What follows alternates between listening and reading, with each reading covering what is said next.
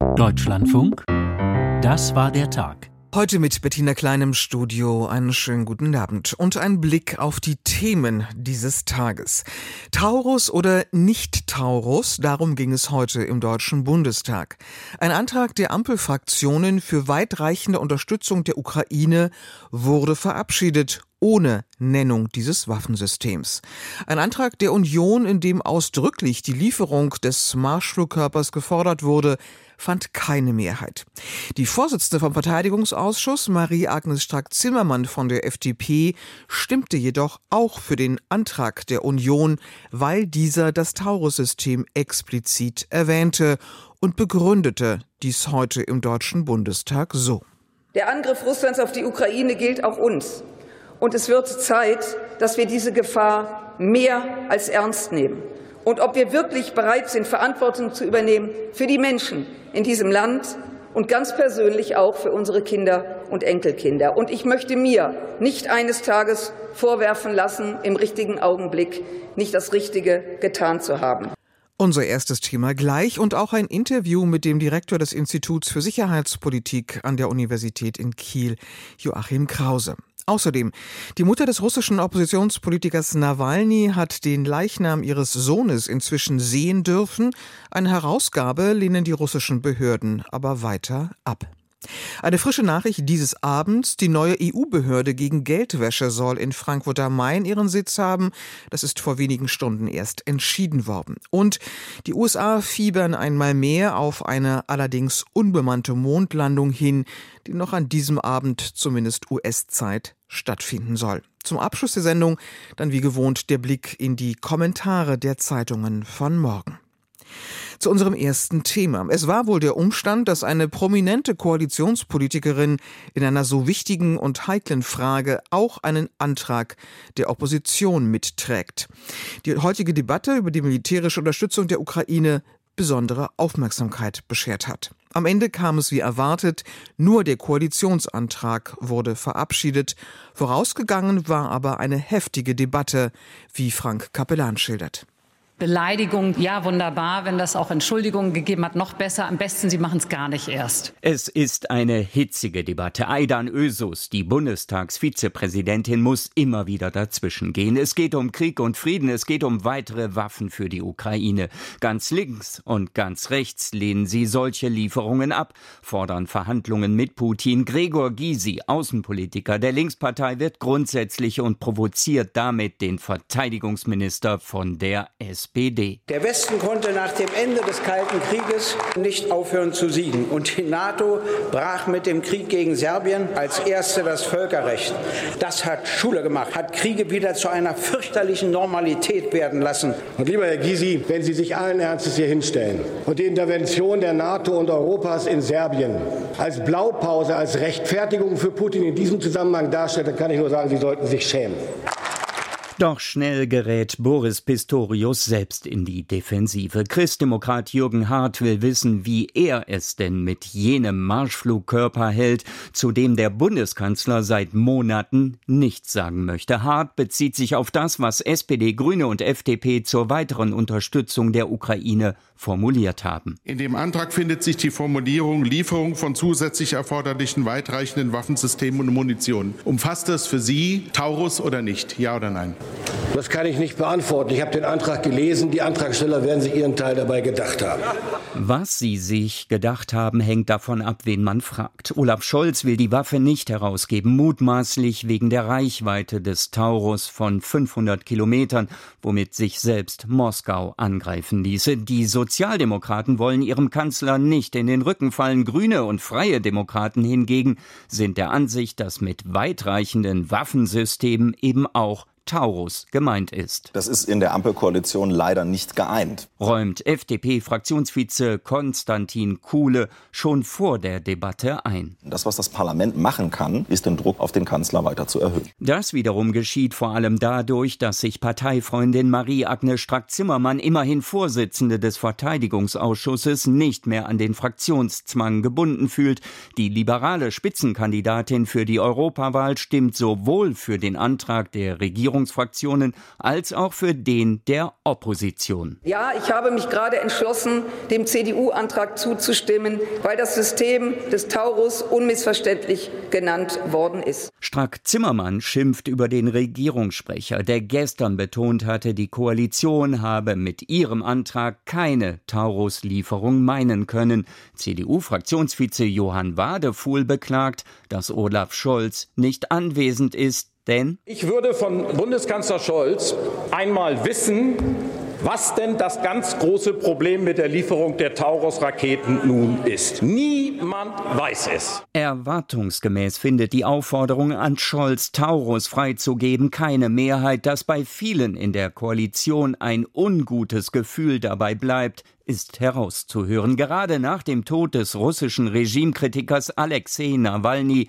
hatten sich viele ein deutliches Zeichen an Putin erhofft. CDU-Chef Friedrich Merz nimmt sich in diesem Zusammenhang die AfD vor. Parteichef Tino Kropalla hatte erklärt, er sei entsetzt darüber, dass bereits von Mord gesprochen werde, obwohl man nicht einmal die Ermittlungen abgewartet habe. Sie sollten nicht allen Ernstes behaupten, in diesem System gäbe es so etwas wie nachvollziehbare Ermittlungen.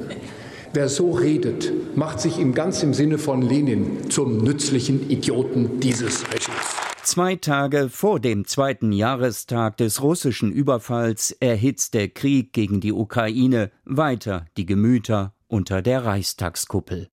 Berichtet Frank Kapellan aus Berlin. Und am Telefon ist nun Professor Joachim Krause, Direktor des Instituts für Sicherheitspolitik an der Uni in Kiel. Guten Abend. Guten Abend, Frau Klein. Wir wollen auf die Abläufe im Bundestag heute schauen, aber dann auch auf das Waffensystem Taurus selbst. Zunächst mal, welches Signal hat das deutsche Parlament da heute ausgesendet? Ja, kein besonders gutes, weil es zeigt sich die Uneinigkeit und es ist auch nicht gut, wenn der, ein, Antrag wie der von der Union, nicht nur von der Ampel, sondern auch noch von den, ich sag mal, Putin-Unterstützern im Deutschen Bundestag gemeinsam abgelehnt wird. Das macht alles keinen guten Eindruck. Es äh, ist auch nicht gut, die Diskussion nur auf das System Taurus zu beziehen. Äh, die Hilfe für die Ukraine ist in vielen Bereichen notwendig, gerade Artilleriemunition oder auch Luftabwehrsysteme. Wir sollten nicht nur über Taurus sprechen. Mhm. Aber man muss vielleicht doch auch festhalten, dass dieser Antrag der Ampelfraktionen doch deutlich über das hinausgeht, was wir bisher gehört haben und wohl doch auch zum ersten Mal wirklich klare Kriegsziele definiert, von weitreichenden Waffensystemen spricht. Also da hat ja doch eine Entwicklung stattgefunden offensichtlich. Ja, das zeigt, dass auch innerhalb der Koalition der Druck auf den Bundeskanzler wächst, der offensichtlich der hauptsächliche Blockierfaktor hier ist. Und das ist insofern schon sehr gut. Und äh, es wäre besser gewesen, wenn es eine gemeinsame ähm, gemeinsamen Antrag von den Koalitionsparteien und den Unionsparteien gegeben hätte. Warum das nicht äh, möglich war, weiß ich nicht, aber es, es sinnieren sich an, das erkennt man schon. Mhm. Sie sprechen von Druck auf den Bundeskanzler. Welchen Einfluss glauben Sie, hat der Antrag der Regierungsfraktionen, der ja zumindest äh, Interpretationen zulässt und eben auch, dass diese Art der Systeme eines Tages dann doch geliefert werden könnte, auch wenn der Name Taurus nicht erwähnt wird? Ja, es zeigt, dass eben in der Koalition ähm, das Missfallen über die Haltung von, äh, von Olaf, Olaf Scholz groß ist. Und ich denke mal, dass er hoffentlich diese, dieses äh, Ansehen erkennt. Ähm, aber man weiß immer nicht so genau, warum man bei ihm ist. Und ich meine, das, was er wadevoll gesagt hat, äh, dass von Herrn Scholz bisher noch nie eine klare Erklärung darüber gekommen ist, warum er dagegen ist. Das ist ja auch ein deutliches Indiz und ich denke mal, dass viele in der Koalition genauso denken. Und rechnen Sie damit, dass sich an der Haltung des Kanzlers in dieser Frage etwas ändert, beziehungsweise dass er das macht, äh, was die SPD-Abgeordnete Gabriele Heinrich in der Debatte heute gesagt hat, nämlich es wird ja noch geprüft und er habe noch kein klares Nein gesprochen. Also rechnen Sie damit, dass wir dann absehbarer Zukunft ein Ja hören werden? Ich will es nicht ausschließen, aber ähm, Bundeskanzler Scholz ist manchmal auch sehr, äh, ich sag mal, sehr eigenwillig und lässt sich von gewissen Punkten nicht abbringen. Also was wir jetzt erleben, ist eine stärkere Druck auf ihn und ob er jetzt mal endlich nachgibt, das kann ich auch nicht vorhersagen. Mhm. Sie haben es angesprochen, es geht nicht nur um das Taurus-System. Ich würde trotzdem gerne noch mal kurz darauf schauen. Was verliert denn die Ukraine im Augenblick militärstrategisch, da sie dieses System nicht erhält? Dieses System äh, würde es der Ukraine erlauben, russische Positionen im Hinterland anzugreifen, und zwar bis zu 500 Kilometer. Und das würde natürlich die, die schwierige Lage der Ukraine entlasten, weil sie müssen sich mit einer materialmäßigen Überlegenheit der Russen äh, herumschlagen. Und die kann man am besten dadurch bekämpfen, dass man Munitionszufuhr verhindert, dass man Munitionslage im hinteren Bereich des russischen äh, Aufmarschraumes zerstört. Besonders die, äh, die, die Brücke von Kertsch, die wäre mit, eine, mit Taurus Marschflugkörpern zu erreichen und zu zerstören. Das wär, würde schon die, der Ukraine eine sehr große Erleichterung bringen. Das mhm. muss man sagen. Und insofern kann ich es verstehen, dass äh, sich um dieses System herum so viel, so viel Unmut ähm, äh, aufbaut. Aber andererseits, es ist nicht die einzige Sorge, die die Ukraine im Augenblick hat. Aber genau das, was Sie schildern, das scheint ja auch im Hintergrund einer der Gründe zu sein oder Ursache für Bedenken, das eben nicht zu liefern, eben gerade weil eben bis hinein in russisches Territorium angegriffen werden könnte. Wir sprechen darüber auch nicht zum ersten Mal, aber mhm. nochmal gefragt, weshalb halten Sie diese, diese Sorge für, für unbegründet oder weshalb ist diese Gefahr nicht vorhanden, Ihrer Meinung nach? Ja, ich, ich vermute mal, dass Bundeskanzler äh, Scholz meint, wenn er diese Waffe liefert, dann würde der Krieg eskalieren und, äh, und Russland, äh, Deutschland oder andere NATO-Staaten angreifen. Ich halte das für ziemlich unwahrscheinlich, denn die Russen pfeifen auf dem letzten Loch, das muss man leider auch sagen. Die Russ das russische Heer ist praktisch aufgerieben, jetzt kämpfen Reservisten und das Einzige, was Russland als Vorteil hat, ist eben, dass sie noch mehr Soldaten haben und mehr Munition haben. Aber einen Angriff auf die NATO können sie im Augenblick überhaupt nicht vornehmen. Und äh, die NATO ist im Grunde genommen schon eine große, hat eine große abschreckende Wirkung derzeit auf Russland. Also ich kann mir nicht vorstellen, dass dieses Argument wirklich, wirklich stimmig ist. Und äh, je länger ähm, wir zögern mit der Taurus-Lieferung, desto mehr wird die Gefahr, wächst die Gefahr, dass die Ukraine den Krieg verliert. Ja. Und erst dann haben wir den Dritten Weltkrieg. Aber ne? ist nicht gerade das im Augenblick der Eindruck, dass Putin relativ stark dasteht, dass sozusagen die äh, ukrainische Gegenoffensive nicht zum Erfolg geführt hat? Also Sie haben gerade davon gesprochen, dass Putin so schwach sei. Der Eindruck ist doch aber eigentlich der gegenteilige, oder nicht? Nein, er ist nicht schwach. Ich meine, was ist schwach, was ist stark? Das russische Militär hat sich ziemlich abgenutzt und ähm, wie gesagt, sie kämpfen nur noch mit Reservisten und äh, die kämpfen nicht besonders gut. Und die Russen sind bisher noch nicht in der Lage gewesen, wirklich operative äh, Vorstöße zu wagen. Sie haben einzelne Städte einnehmen können. Aber das ist jetzt noch wirklich nicht die Kriegswende. Die würde dann eintreten, wenn die Amerikaner dauerhaft keine Munition oder keine Waffen mehr liefern würden dann könnte sich etwas im Laufe des Jahres verändern. Aber im Augenblick ist das nicht so der Fall. Man äh, sieht immer nur die Schwächen der Ukraine, aber die Schwächen der Russen sind genauso, äh, genauso markant und äh, sollten nicht vergessen werden. Und wenn wir noch mal kurz auf das System äh, Taurus schauen. Ist eigentlich Deutschland wirklich das einzige Land, das eine, ein, ein, äh, eine, eine Waffe dieser Art zur Verfügung stellen könnte? Wir haben schon gelernt, die Franzosen und die Briten, das sind, haben andere Fähigkeiten. Äh, mhm. Weshalb ist das so singulär? Ja, die, die Franzosen und Briten haben auch Marschflugkörper, allerdings mit einer geringeren äh, Reichweite und haben sich auch noch nicht so richtig getraut, ähm, in, diese Größenorte von drei bis 400 Kilometer zu gehen. Äh, insofern steht Herr Scholz nicht alleine da. Das muss man auch zu, seinem, zu seinen Gunsten sagen. Aber es ist generell diese Angst vor einer Eskalation, die eigentlich völlig unwahrscheinlich ist, äh, die auch die anderen umtreibt. Also insofern ist das ein, ein breiteres Phänomen. Und ich kann mir nicht vorstellen, dass das wirklich zu einer Eskalation führt. Das hat man damals schon gesagt, als Leopard-Panzer geliefert wurden, dass das zu einer Eskalation oder zu Atomwaffeneinsätzen Russen führt. Das ist alles nicht geschehen.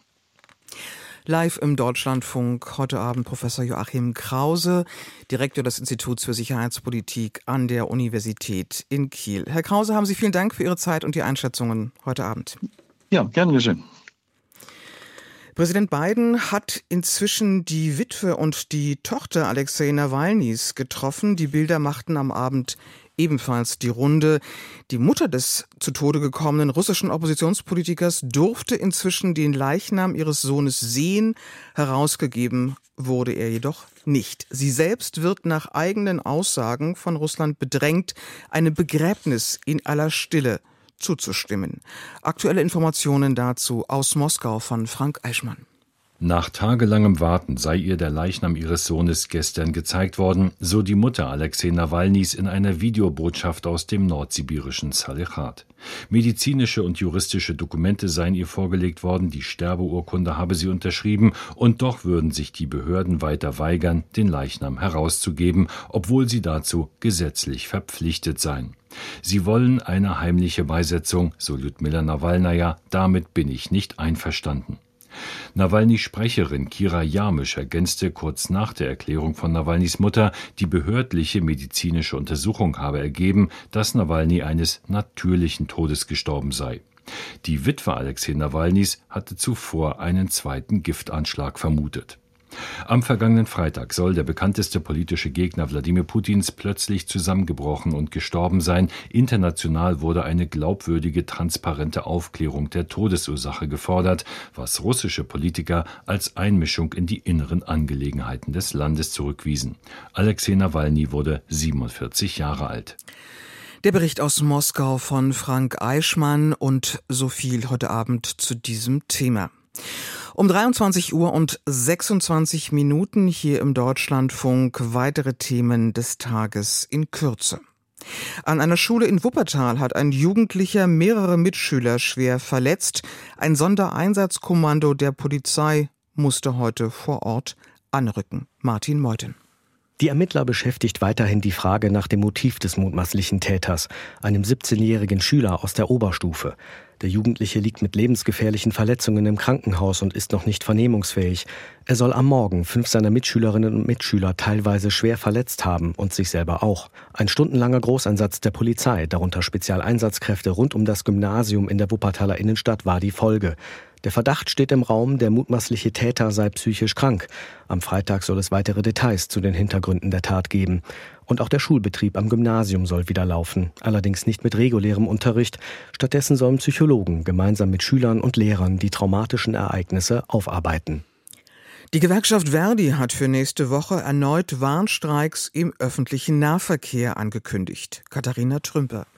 Je nach Bundesland werde an unterschiedlichen Tagen gestreikt meist ganztägig und für mehrere Tage, teilte Verdi mit. Bayern ist als einziges Bundesland nicht betroffen.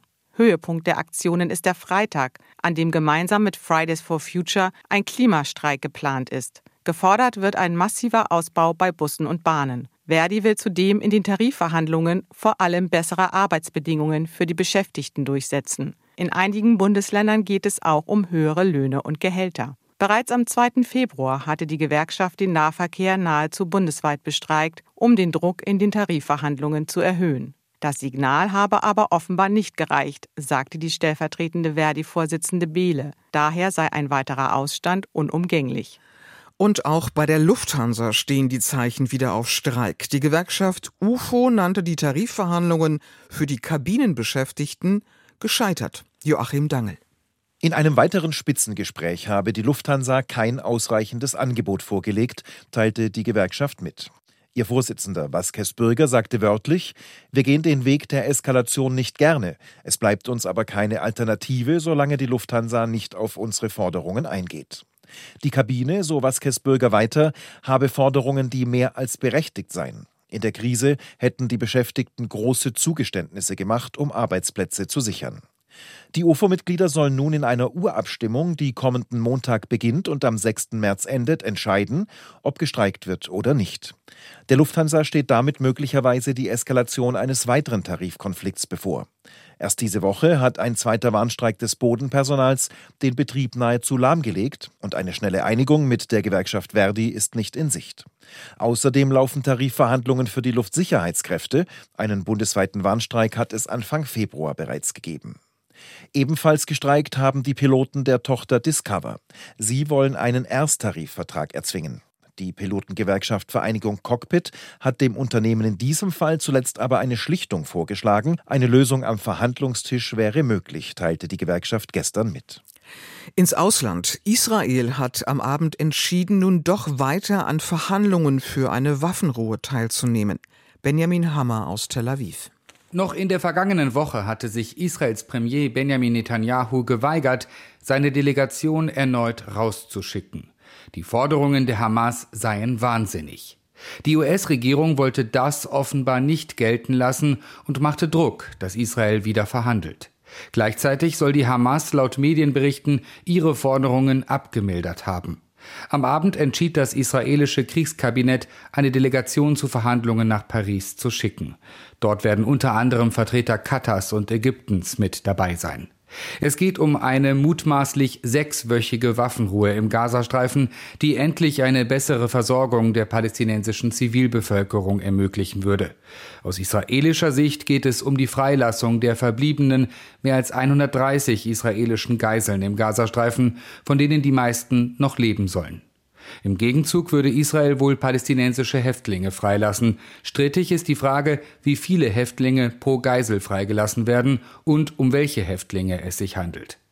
Die Verhandlungen bleiben auch aus einem anderen Grund schwierig. Israel und die Hamas haben höchst unterschiedliche Ziele. Israel hat erklärt, die Hamas in Gaza nach einer Waffenruhe vernichten zu wollen. Logisch, dass die Hamas dieses Szenario verhindern will. Sie hat ein Interesse an einer möglichst langen Waffenruhe oder einem noch längeren Waffenstillstand. Mehrere NATO-Staaten haben sich heute ausdrücklich für den Niederländer Mark Rutte als neuen Generalsekretär der Allianz ausgesprochen. Helga Schmidt aus Brüssel. Seit Monaten wurde über Mark Rutte spekuliert. Jetzt haben sich die großen NATO-Mitgliedsländer festgelegt. Aus Washington, London und Berlin heißt es übereinstimmend, dass man den Niederländer künftig an der Spitze der Allianz sehen will. Er soll Nachfolger von Jens Stoltenberg werden, dessen Amtszeit als NATO-Generalsekretär im September endet. Bundeskanzler Olaf Scholz unterstützt Rüttes Nominierung, das erklärte ein Regierungssprecher in Berlin und nannte als Begründung Rüttes Erfahrung, seine sicherheitspolitische Expertise und diplomatisches Geschick. Ähnlich äußerten sich Vertreter der amerikanischen und der britischen Regierung. Auch aus Paris wurde Unterstützung signalisiert. Rütte ist seit 2010 Regierungschef der Niederlande. Er hat seinen Rücktritt aber schon im Sommer angekündigt angekündigt, weil die Regierungskoalition zerbrochen war. Im Kreis der NATO zählt er seit langem zu den schärfsten Kritikern von Russlands Präsident Putin und Rütte tritt auch dafür ein, dass die Europäer mehr Geld für die Verteidigung ausgeben. Im Europaparlament erhärtet sich der Verdacht, dass Abgeordnete mittels einer Spionagesoftware abgehört wurden. Katrin Schmidt. Die Telefone von zwei Europaabgeordneten und einem Mitarbeiter sollen mit Schadsoftware infiziert sein. Alle sitzen im Unterausschuss für Sicherheit und Verteidigung des Europäischen Parlaments, berichtet das Portal Politico. Demnach wurde das Smartphone der Ausschussvorsitzenden, der liberalen französischen Europaabgeordneten Nathalie Loiseau, mit der in Israel hergestellten Software Pegasus angegriffen. Auch bei einer sozialdemokratischen Abgeordneten aus Bulgarien hat die IT-Sicherheitsprüfung des Parlaments offenbar Spuren von Spionagesoftware gefunden gefunden. Dazu wurde nun offenbar auch ein Mitarbeiter des Ausschusses ins Visier genommen. Zuvor hatte eine Parlamentssprecherin bereits bestätigt, dass alle Mitglieder und Mitarbeiter des Unterausschusses für Sicherheit und Verteidigung vom Parlament aufgerufen wurden, ihre Handys auf Spionagesoftware überprüfen zu lassen. Ausschussmitglied und Europaparlamentarierin der Grünen, Hanna Neumann, zeigt sich nicht überrascht. Der Einsatz von Spyware werde zunehmend zu einem Sicherheitsrisiko in Europa, so Neumann. Ohnehin, sagt die Parlamentssprecherin, sei man im Vorfeld der Europawahlen im Juni in höchster Alarmbereitschaft wegen Cyberangriffen und ausländischer Einflussnahme. Und wir kommen zum Börsengeschehen dieses Tages. Aus Frankfurt am Main meldet sich Klaus-Rainer Jackisch. Die Euphorie rund um die Möglichkeiten der künstlichen Intelligenz, aber auch die damit verbundene Gier der Anleger haben den Frankfurter Aktienmarkt heute erneut auf Rekordstände getrieben.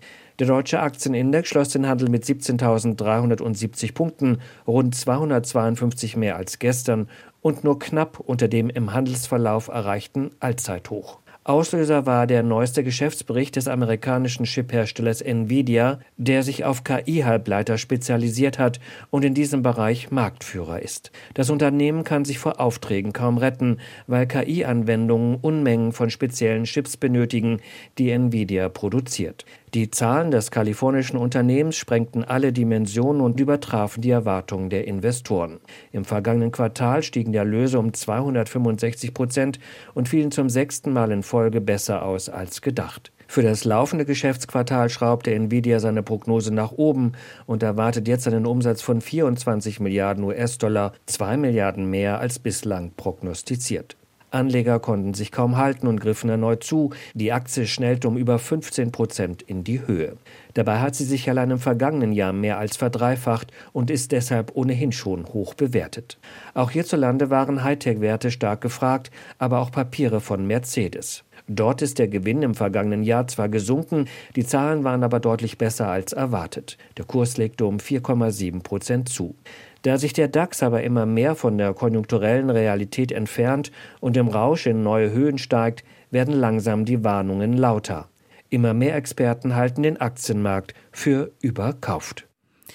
Der Bericht von Klaus Rainer Jackisch. Sie hören den Deutschlandfunk. Es ist 23 Uhr und gleich 36 Minuten. Und wir bleiben in gewisser Weise noch beim Blick nach Frankfurt am Main, denn dort soll die neue EU-Behörde gegen Geldwäsche ihren Sitz bekommen. Das ist heute Abend auf EU-Ebene entschieden worden. Mehr dazu von Klaus Remme. Vor drei Jahren hatte die EU-Kommission die neue Anti-Geldwäsche-Behörde vorgeschlagen. Die englische Abkürzung AMLA steht für Anti-Money Laundering Authority. Neun Städte aus neun Ländern hatten sich beworben. Vertreter der EU-Staaten und das Europäische Parlament hatten jeweils 27 Stimmen. Als Repräsentant der amtierenden EU-Ratspräsidentschaft gab Belgiens EU-Botschafter Willem van de Voorde das Ergebnis der geheimen Wahl bekannt. Frankfurt hat sich durchgesetzt. Wenig überraschend kamen die Glückwünsche vor allem aus Deutschland. Frankfurt wird als zentraler Finanzplatz weiter gestärkt, erklärte der Bundeskanzler. Auf der Plattform X Bundesfinanzminister Christian Lindner sprach von einer neuen Stufe im Kampf gegen Geldwäsche. Grünen-Chef und Frankfurter Omid Noripur schrieb, beste Stadt der Welt für die beste Union der Welt. It was not easy, I can assure you. We did some internal voting rounds, first round, second round, the third round, until we came to a single city. Es war nicht einfach, versicherte Botschafter van der Förde für die Stimmen der EU-Staaten. Wir haben intern abgestimmt, ein, zwei, dreimal vor der Einigung auf eine Stadt. 28 Stimmen für Frankfurt gaben am Ende den Ausschlag. Madrid kam auf 16 Stimmen, Paris auf 6, Rom auf 4. Damit gingen die Bewerber aus kleineren EU-Staaten leer aus. Wien, Vilnius, Riga und Dublin. Wer für wen gestimmt hat, das werden wir nie wissen, sagte Eva Maria Pocheva, EU-Abgeordnete aus Spanien und Berichterstatterin für das Parlament. Auch unter den Parlamentariern habe Frankfurt weit vorn gelegen. Frankfurt was also on the parliament side one of the one of the top candidates. Der wirtschaftspolitische Sprecher der konservativen EVP-Fraktion Markus Ferber CSU bezeichnete Frankfurt nach der Wahl als idealen Standort für die neue Behörde. Die Nähe zur Europäischen Zentralbank habe sich als unschlagbarer Vorteil erwiesen. Rasmus Andresen von den Grünen lobte den Auswahlprozess durch öffentliche Anhörungen und eine gemeinsame Abstimmung von Parlament und Rat. We can only celebrate this decision. Now let's work to get AMLA up and running so we can put an end to dirty money in this continent. Lasst uns feiern und an die Arbeit gehen, um AMLA aufzustellen und schmutzigem Geld in Europa ein Ende zu bereiten, sagte Pocheva. Mit rund 400 Mitarbeitern will die Behörde Mitte 2025 ihre Arbeit aufnehmen. Frankfurt am Main wird Sitz der neuen EU-Behörde gegen Geldwäsche. Das war der Bericht von Klaus Remme. Wir gehen noch einmal zur deutschen Innenpolitik. Heftige Kritik bekam Bundeswirtschafts- und Klimaschutzminister Habeck heute im Deutschen Bundestag zu hören. Der Jahreswirtschaftsbericht hatte gestern die trüben Aussichten für Deutschland schwarz auf weiß aufgezeigt. Habeck gab dazu heute eine Regierungserklärung ab. In der Kritik stand aber auch die Union, die gestern im Vermittlungsausschuss von Bundestag und Bundesrat noch nicht den Weg für einen Kompromiss in Sachen Wachstumsförderungsgesetz freigemacht hatte. Johannes Kuhn berichtet. Das Wachstumschancengesetz hängt weiter in der Schwebe und die Wirtschaft zeigt sich schwer genervt. Und die Signalwirkung ist einfach katastrophal, sagt am Morgen BDI-Präsident Siegfried Russwurm im Deutschlandfunk und zeigt sich unzufrieden mit dem deutlich gesunkenen Entlastungsvolumen von 3,2 Milliarden Euro einerseits, aber auch mit dem Prozess insgesamt. Damals mit sieben Milliarden, das war schon nicht überschießend. Aus dem Gesetz ist ein Gesetzchen geworden, nein, ein Gesetzchenentwurf der bis zum Ende März wieder im Ungewissen steht. Also für Investitionen von Unternehmen ein katastrophales Zeichen. Ähnlich äußern sich heute DIHK, Großhandelsverband und Mittelstandsverband. Zu wenig und inzwischen auch deutlich zu spät lautet die Kritik angesichts schlechter Konjunkturaussichten. Und die Bauwirtschaft warnt in Person von Dirk Salewski vom Bundesverband Freier Immobilien- und Wohnungsunternehmen. Solche Dinge bringen einen Attentismus in den Markt. Wenn es jetzt Leute gäbe, die investieren wollten, weil sie eine steuerliche Abschreibungsmöglichkeit bekämen, was machen die im Moment? Exakt nichts, weil sie warten ab, dass es kommt. Auch im politischen Raum dominiert der gescheiterte Vermittlungsausschuss die Debatte.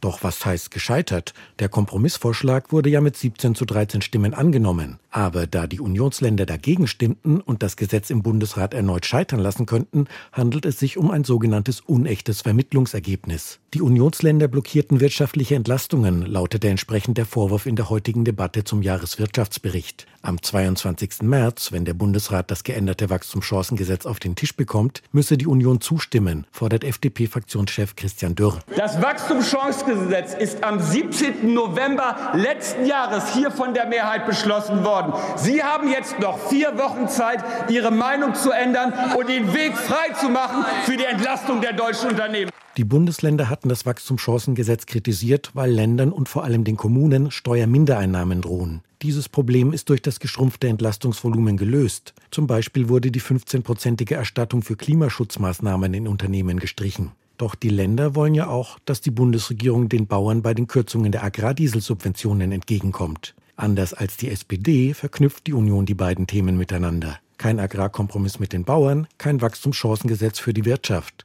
CSU-Landesgruppenchef Alexander Dobrindt. Sie wollen mit Ihrem Wachstumschancengesetz 1,4 Milliarden Euro Entlastung. Gleichzeitig wollen Sie die Landwirtschaft mit 500 Millionen Euro an dieser Refinanzierung dieser Entlastung beteiligen und sie belasten. Das ist eine Ungerechtigkeit, die wir nicht akzeptieren können. Ähnlich äußerten sich heute Bayerns Ministerpräsident Markus Söder und Hessens Ministerpräsident Boris Rhein. Mecklenburg-Vorpommerns SPD-Ministerpräsidentin Manuela Schwesig wiederum hält die Verquickung der Themen für falsch, fordert aber auch. Wir haben gestern ganz deutlich gemacht, auch die SPD-Länder, auch ich ganz persönlich, dass wir erwarten, dass die Bundesregierung sich mit den Landwirten einigt, wie die Landwirte in Zukunft unterstützt werden können spätestens bis zum 22. März. Derzeit finden Gespräche zwischen Bauernvertretern und der Ampelkoalition statt.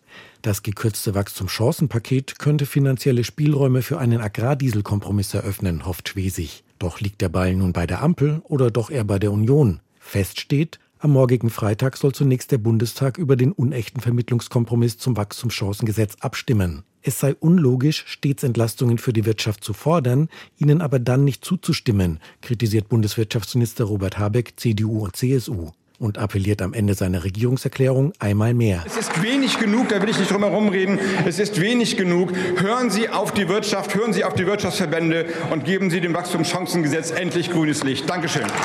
Minister Habeck zum Abschluss des Berichts von Johannes Kuhn. Geeinigt hatte sich der Vermittlungsausschuss gestern Abend auf ein Gesetz für mehr Transparenz in Krankenhäusern. Volker Findhammer.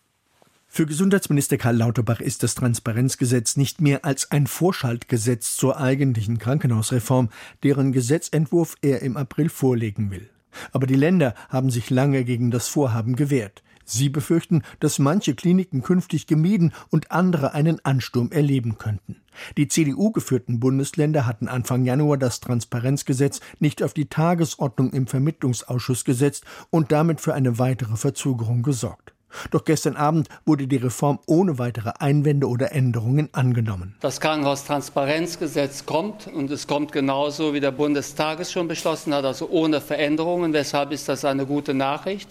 Zunächst einmal können wir damit ein Krankenhaussterben in 24 abwenden, erklärte Gesundheitsminister Karl Lauterbach heute. Und der Hinweis auf das mögliche Kliniksterben dürfte tatsächlich der zentrale Grund für die Annahme der Reform gewesen sein. Denn aktuell sind nicht wenige Kliniken in Deutschland von einer möglichen Insolvenz bedroht.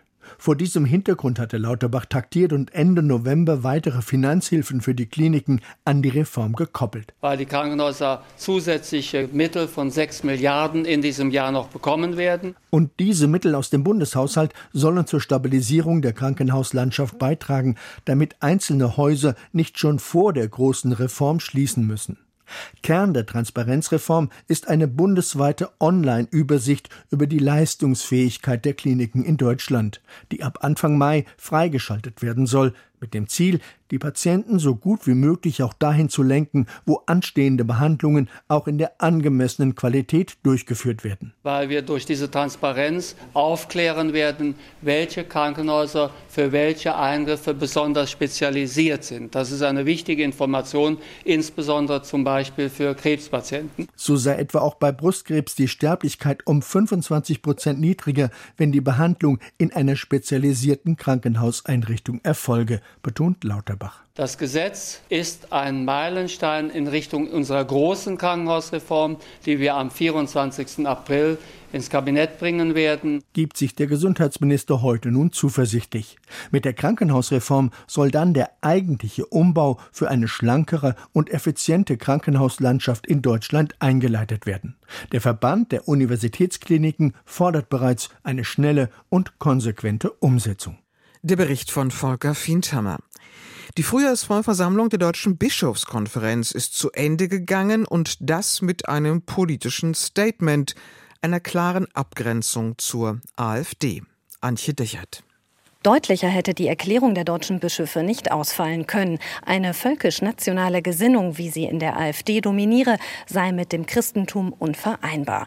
Die Partei sei deshalb für Christinnen und Christen nicht wählbar, so der Vorsitzende der Deutschen Bischofskonferenz Georg Betzing vor Journalisten in Augsburg. Die AfD changiert zwischen einem echten Rechtsextremismus und einem Rechtspopulismus, der der schillernde Rand des Rechtsextremismus ist und von diesem ideologischen ideologisch aufgeladen wird. Eine solche Partei zu wählen bedeutet, sich gegen die Grundwerte des menschlichen Zusammenlebens und der Demokratie in unserem Land zu stellen. Das Votum der Bischöfe war einstimmig. Jeder der Bischöfe stehe hinter jedem Satz der Erklärung, betonte Betzing. Es ist das erste Mal in der Geschichte der Bundesrepublik Deutschland, dass die Bischofskonferenz explizit dazu aufruft, eine im Bundestag vertretene Partei nicht zu wählen. Die AfD und rechtsextreme Parteien wie der Dritte Weg oder die Heimat unterwanderten das Solidaritäts Neutralitätsprinzip, das zentral für den katholischen Glauben sei kein ethnischer Volksbegriff, also völkischer Nationalismus. Denn der hat Auswirkungen und das sieht man an den Programmen dieser Parteien, mehr noch an ihren klaren Äußerungen, dass es Ab- und Ausgrenzungen geben soll. Begriffe wie Remigration hätten die Bischöfe wachgerüttelt, sagte Betzing und auch der Augsburger Bischof Bertram Meyer betont. Wir wollen aber keinen Fehler machen, dass wir hinterherhinken sondern wo Wetterleuchten am Himmel ist, müssen wir die Dinge klar beim Namen nennen. Ich war ja selber in Augsburg bei der großen Demo, auch in meinem Hirtenwort, jetzt zum ersten Fastensonntag, habe ich mich gegen alles völkisches Gedankengut gewandt. Also ich glaube, hier müssen wir klar Schiff machen. Einen pauschalen Ausschluss von AfD-Mitgliedern von hauptamtlichen oder ehrenamtlichen Tätigkeiten in der Kirche fordern die Bischöfe nicht. Die rote Linie für legitimes politisches Engagement sei aber dann überschritten, wenn sich kirchliche Mitarbeiter rechts rechtsextrem, antisemitisch oder rassistisch äußerten. Die Bischöfe appellierten ausdrücklich an alle Bürgerinnen und Bürger, bei den anstehenden Landtags- und Europawahlen ihr Kreuz nicht bei der AfD zu machen. Zugleich riefen sie zum Dialog mit Menschen auf, die für rechtspopulistische Thesen empfänglich sind. Voraussetzung sei deren Gesprächsbereitschaft, so Bischof Betzing. Hier geht es um einen Kampf um die Seelen der Menschen. Das ist gemeint und das bringt uns auch auf den Plan. Wir müssen gesprächsbereit sein. Wir werden uns nicht entziehen. Mit Blick auf den innerkirchlichen Reformprozess Synodaler Weg zeigte sich der Vorsitzende der Deutschen Bischofskonferenz zum Abschluss der jährlichen Frühjahrsvollversammlung in Augsburg optimistisch. Kurz vor dem Bischofstreffen hatte ein Brief aus dem Vatikan klargestellt, die deutschen Bischöfe dürften gemeinsam mit Laienvertretern nicht ohne Rücksprache mit Rom über Reformen entscheiden. Wir schauen weiter und wir brauchen alle dabei. Wir brauchen das Verständnis äh, der römischen Seite und auch deren Grenzen, die die aufzeigen. Und wir brauchen hier in unserem Land die Partner und Partnerinnen unter den Laienvertretungen ZDK, der gemeinsamen Konferenz und die, die jetzt schon so lange mit uns unterwegs sind weil so viele Menschen in unserem Land auf Reformen warten. Als eine erste Konsequenz aus dem Reformprozess kündigten die katholischen Bischöfe an, in der Seelsorge künftig auch besonders auf die Bedürfnisse von queeren Menschen eingehen zu wollen. Der Essener Weihbischof Ludger Schepers wird neuer Beauftragter für queere Pastoral. Antje Dichert über den Abschluss der Bischofskonferenz und zum Abschluss der Sendung noch einmal ins Ausland, in die USA, wo in diesen Stunden eine Mondlandung erwartet wird, eines privaten unbemannten Raumfahrzeugs, aber immerhin die erste Mondmission seit etwa 50 Jahren. Doris Simon beobachtet das für uns. Wie ist der Stand der Dinge im Moment bei der Mission Odysseus? Ja. Im Augenblick absolute Spannung, denn 24 Minuten nach Mitternacht deutscher Zeit, also in etwas mehr als einer halben Stunde, soll der Lander Nova Sea mit Spitznamen Odysseus aufsetzen auf dem Mond. Und zwar 185 Meilen etwa vom äh, Mond-Südpol entfernt, in der Nähe eines Kraters. Landeplatz ist relativ flach, leicht, um es leichter zu machen, für das Raumfahrzeug zu landen. Aber es ist alles andere als ausgemacht, dass das auch klappt. Denn die Hälfte aller Mondlandeversuche ist gescheitert. Und deswegen ist das so spannend im Augenblick. Wenn die Mission sicher landet, ist es die südlichste Landung überhaupt. Früher hat man mehr gelandet in der Äquatorregion des Mondes. Und der Südpol, der ist zwar sehr unwegsam, gibt's große Gebirgszüge, aber es gibt eben auch Ecken ohne Sonneneinstrahlung. Und das ist deswegen spannend, weil sich in den Kratern Wassereis wohl befindet. Und wenn das so ist, wäre das sehr wichtig für künftige Expeditionen. Trinkwasser, Raketentreibstoffherstellung und auch für Sanitäranlagen. Was genau ist das Ziel der Mission? Was verspricht man sich davon? Es geht darum, den USA wieder den Mond zu nutzen, und zwar auch zu nutzen für künftige Expeditionen, die sich auf den Mars ausrichten. Sie sagten es, die letzte Expedition hierhin ähm, mit Astronauten hat vor 52 Jahren stattgefunden. Jetzt muss man sozusagen nochmal neu anfangen. Und jetzt geht es erstmal über kommerzielle Betreiber. Das ist ja ein kommerzieller Betreiber, der für die NASA diesen Flug unternimmt, dorthin zu kommen. Und es soll häufiger passieren. Und das Ziel ist ja in zwei Jahren auch wieder bemannte Raumfahrt dorthin, also Menschen wieder, Astronauten auf den Mond zu bringen. Einmal um dort vor Ort die Dinge besser zu erkunden, aber wie gesagt, um das auch zum Art ähm, ja, Ausgangspunkt für weitere mm, Ziele in Richtung Mars zu machen. Warum kommerzielle Anbieter? Weil kommerzielle Nutzlasttransporteure wie dieser hier viel billiger sind, als wenn die NASA das selber macht. Die NASA verspricht sich davon, dass sie mehr Expeditionen machen kann zum Mond, mehr Erfahrung auch wieder sammeln kann. Es gibt ja eine große Lücke eben von 50 Jahren, weil eben die kommerziellen Anbieter billiger sind. Aber wie ich anfangs gesagt habe, das Ganze ist nicht ohne Risiko. Es ist vor einem Monat erst eine solche Expedition zum Mond gescheitert. Da ist die, ähm, das Fahrzeug verglüht im Weltraum.